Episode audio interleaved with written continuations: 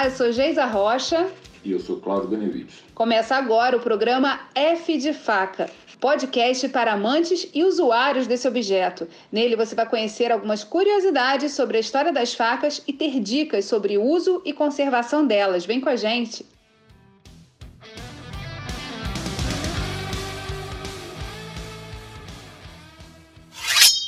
Nesse episódio, o F de Faca vai responder perguntas dos ouvintes. Cláudio, qual é a faca barata e boa para o churrasco? Bom, é, sendo bem direto, eu acho que é, as facas que a gente dita as facas profissionais, os três grandes fabricantes brasileiros, a, a Tramontina, a Mundial e a Starrett, são aquelas facas de cabo branco ou às vezes cabo colorido de polipropileno, são facas de, de uso massivo, de intensivo, né? uso industrial, de frigoríficos e açougues, e eu acho que são facas adequadas para um churrasco, são facas relativamente baratas. Você compra uma, uma faca de, de 9, 10 polegadas para churrasco por menos do que 40 reais. É, são facas que são muito fáceis de serem afiadas, rápidas de serem afiadas, é, por isso são, eu acho que são bem adequadas para é, o churrasco e são baratas. Hoje é que eu compro uma boa tábua? Olha, as últimas três tábuas que eu comprei, eu comprei pela internet. Eu acho que é pesquisando na internet. Eu não, tenho, eu não, eu não conheço assim, um, o, o, grande fabricante de tábuas. Eu vou olhando, procurando o que, que eu acho que é adequado. Você sempre fala sobre a importância do ângulo, né? De você encontrar o ângulo correto para afiar a faca. Qual é a melhor maneira de fazer isso? É, existe algum, alguma ferramenta que possa ajudar a gente a definir o ângulo? É pelo olho? Como é que você pega essa.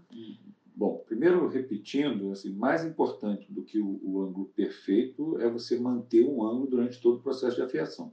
Mas dito isso, assim, é, o ideal é que você afie no ângulo que a faca veio de fábrica.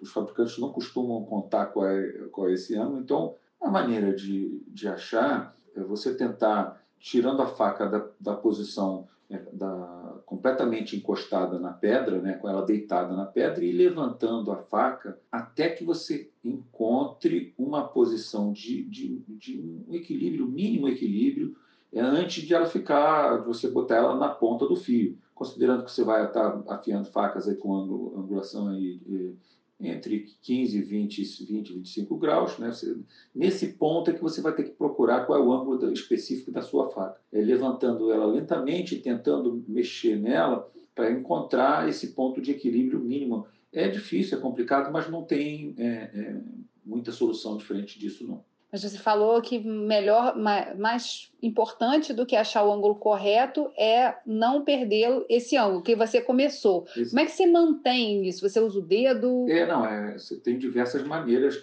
Repetindo, o importante é você fazer todo o processo de afiação num único ângulo. E existem diversas maneiras de você manter esse ângulo. Você tem é, você pode ter um marcador que você pode construir ou comprar um marcador de ângulo, aqueles marcadores que ficam é, fixos é, na faca, ou manter o, dedo, eu, eu, eu, eu faço a fiação com o polegar encostado no dorso da faca e com o polegar eu marco qual é o ângulo que eu estou fazendo a fiação. Tem algumas dicas e você pode ver esse processo no canal F de Faca no YouTube do Cláudio. Já está na segunda temporada o programa e tem muitas dicas, muitos utensílios que podem ser utilizados para dar apoio a esse processo de afiação.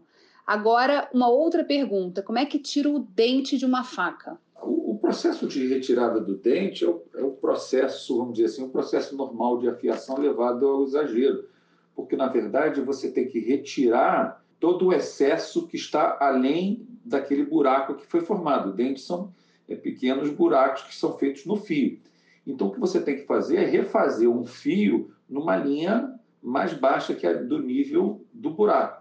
Quanto maior o dente, mais trabalho você vai ter de retirar material para realinhar a faca. E dependendo do tamanho, às vezes você tem até que mudar um pouco do design da faca, porque se você retirar muito material, você pode estar numa região mais larga da faca, então é um pouco mais complexo. Mas é, é então, às vezes não vale nem a pena retirar o dente, porque o, o, o, o, tipo de material, a quantidade de material que você vai ter que retirar e redesenhar a faca não vale a pena pelo dente. Então você só dá uma pequena limpeza ali para tirar é, qualquer rebarba que tenha é, no dente, que tenha ficado no dente, e, e vai assim mesmo. E faca de cerâmica, é possível afiar? A faca de cerâmica é, é uma faca que é afiável como qualquer outra. A cerâmica é mais dura que o aço, logo, é, os instrumentos de afiação da cerâmica são mais complexos. Por ser mais dura, é uma faca é, mais difícil de afiar, porque você tem que fazer é, mais passada, mais esforço. É, é uma faca que, que quebra com mais facilidade na, a, a, a micro rachaduras na, na borda, no fio. Então, você também tem que tomar cuidado para não bater. O, o, o processo é um processo é, é demorado, mas é possível afiar. Eu, eu já fiz um vídeo mostrando que é possível afiar. E tem uma pergunta sobre como guardar as facas, né? Qual o melhor processo para você é, mantê-las organizadas, principalmente não evitar que elas façam esses dentes ou elas quebrem, no caso das facas de cerâmica? Qual a melhor maneira de guardar as facas é, na cozinha? Eu acho que assim, tem duas maneiras de, de, guardar as facas. Uma maneira é, é você, todas as suas facas, ter uma capa para ela, né? uma, uma bainha, uma coisa desse tipo, e guardar numa gaveta separada. A segunda gaveta é você ter um um compartimento é, que, que, onde a faca não, não bata uma faca na outra. Uma separação é feita de, ou de madeira ou de cortiça, onde o, o, o fio fique protegido de, de, do toque com outras facas. Você não pode deixar facas de, que precisam estar tá bem afiadas se batendo como você deixa os talheres normais. Cada vez que ela bate, você faz uma, uma, uma pequena amassada, uma pequena trinca, que pode não ser nem visível olho nu, mas ela, ela vai ser sentida na hora que você estiver tentando cortar. Cláudio, se você tiver que afiar rápido uma faca, qual é a melhor metodologia, qual é a melhor tática para que você tenha ela pronta o quanto antes?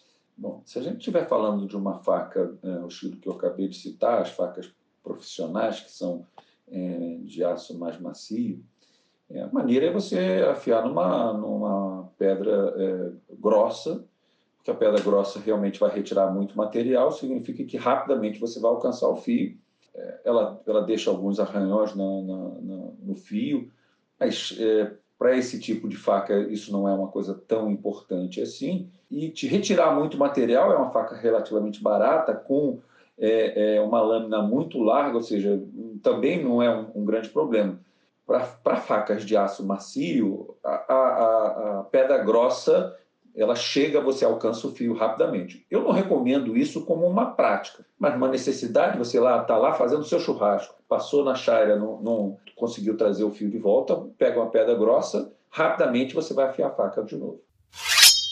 Bem, a gente vai ficando por aqui nesse episódio do F de Faca. Lembrando a você que sempre que você tiver alguma pergunta, questionamento, dúvida, é, pode mandar para a gente, isso alimenta, ajuda a alimentar o site, ajuda a alimentar as redes sociais e principalmente esse nosso bate-papo aqui do podcast. Então, Fica conosco e tire suas dúvidas. Na medida que a gente vai mergulhando no mundo das facas, surgem questões sobre qualidade, sobre o caminho a tomar, sobre as melhores escolhas que podem ser feitas. E a gente está aqui para isso, para conversar com vocês e compartilhar um pouco desse conhecimento, dessa estrada aí que a gente já caminha faz um tempo. Para ficar por dentro, então, não esquece de acessar o nosso site fdefaca.com e curtir também as nossas redes sociais, Facebook e Instagram. Aproveito para lembrar você que toda quarta-feira tem um novo episódio do canal do YouTube. Vai lá, curte nossa página e ativa as notificações. Até a próxima!